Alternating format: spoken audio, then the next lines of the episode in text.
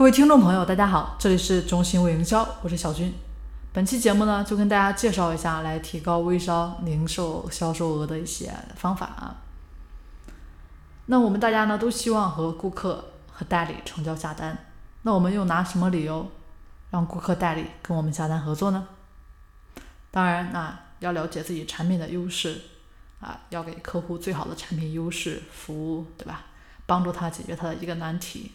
那大家想一下啊，其实这个微商行业的陌生人，他们来购买我们的产品，对产品的第一认知其实就是在朋友圈，对不对？所以做好朋友圈呢，其实就是做好成交的一半了。那该怎么来打造好朋友圈？该怎么来做好成交？其实整个核围绕的一个核心点呢，就是首先我们要了解这个客户的需求是什么，他真正想要解决的问题是什么。那怎么来了解他一个真正的需求呢？这里呢，给大家举个例子啊，比如说啊，客户问，嗯，你们产品怎么样？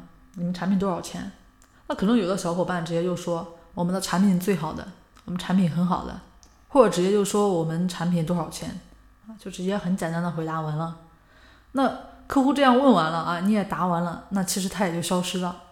那原因呢，还是因为在没有搞清楚客户的要求的时候，你其实这样的答呢？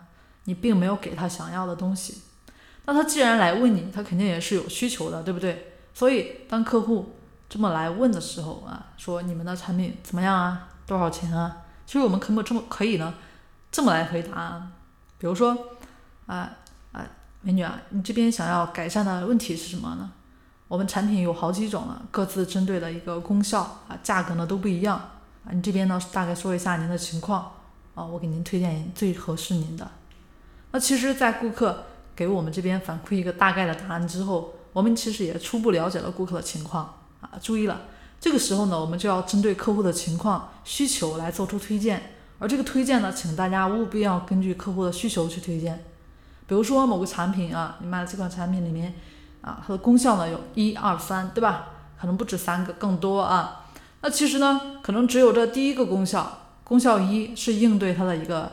这个客户他的需求的一个功效，那我们推荐的时候，其实只推荐这个功能一就可以了，千万不要啊一大堆一二三啊，甚至更多的都推给他啊，觉得很多我们功能很多全对吧？啊，功能全可能并不是他要的，他可能只要解决这个点就可以了啊，所以一股脑的推荐给客户是没有意义的，而且客户也没有耐心看。那最早之前呢，前面给大家说过，其实营销本质呢，其实就是人性营销。大家关心的只是和自己有关的事情，他才感兴趣。所以客户他只关心的是能真正解决他自己问题的这么一些功能，那简洁明了的介绍给他，也就直击痛点了。那好，那接下来呢，针对不同的一些客户啊，客户其实在整个成交的过程中会有不同的抵触点。那针对这些不同类型的客户，我们该怎么来处理呢？啊，这里简单说一下，首先是针对那些咨询了之后没有购买的客户。这边呢，小军建议大家可以做一个分类的备注啊，客户的基本情况把它记录下来。那等他下次咨询的时候，就可以方便大家进行回复。当然啊，以后在朋友圈里面也可以针对这个客户的顾虑啊、忧虑来发一些对应的反馈，来解除他的一个忧虑了。所以当他看到这些反馈的时候，可能直接就下单了。好，那我们可能还会有一些客户呢。比较在乎这个结果效果，那我们就可以把平时客户给我们发了一些好的反馈截图啊收集起来啊，这其实都是非常好的素材啊。我们前面呢有一期节目跟大家讲到做微商对吧，需要哪些准备啊？不知道大家还记得吗？里面也有专门提到过这个问题啊，比你跟客户长篇大论的来说一堆，是不是更有说服力呢？那什么样的反馈最有说服力呢？相对来说，是不是？其实就是连载的一个反馈，也就是从客户咨询、成交，再到他使用效果，啊，反馈这个效果不错啊，以及你的这个售后的全部的一个记录，这样的反馈呢是更有说服力的。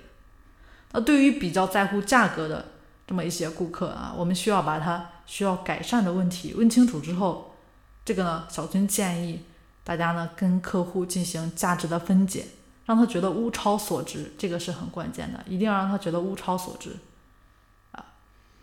比如说可以针对这个产品的成分呢，这个做价值的分解，然后呢再反问一下客户，这样你觉得很贵吗？如果说客户还是说啊，那我买一点试试，这个时候我们就可以问他啊，除了价格问题，你还有什么其他的顾虑吗？啊，这个时候其实就是跟客户呢，给他制造一个美好的情景，也就是用了产品之后的美好情景，解决了问题啊，能得到更好的生活。那这个时候，一般客户头脑里呢，也都会不由自主的有这么一个画面感啊。当然，除了确实对吧，有一些啊没有多少消费能力的客户。啊，大部分客户呢都会直接考虑下单购买的。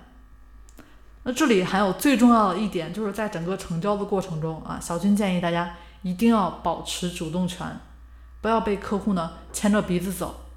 这个之前我们也有一期节目啊，讲到这个微商销售的成交话术，给大家讲到主动和被动的这么一个概念，有专门讲了这个问题。具体的呢，大家可以听一下前面那期节目的一个讲解，这里呢就不再赘述了。那其实，在成交的过程中，达到一定阶段了，我们也需要遇到这么一个需要大家抉择的问题，就是帮客户做选择啊。尤其是当信任感积累的差不多的时候，我们是不是有的时候也需要适当的帮客户做选择啊？比如说啊，客户说要一件产品的时候啊，小金建议大家可以根据之前呢跟这个客户沟通的情况以及这个消费能力啊，这个初步了解之后，从专业的角度呢。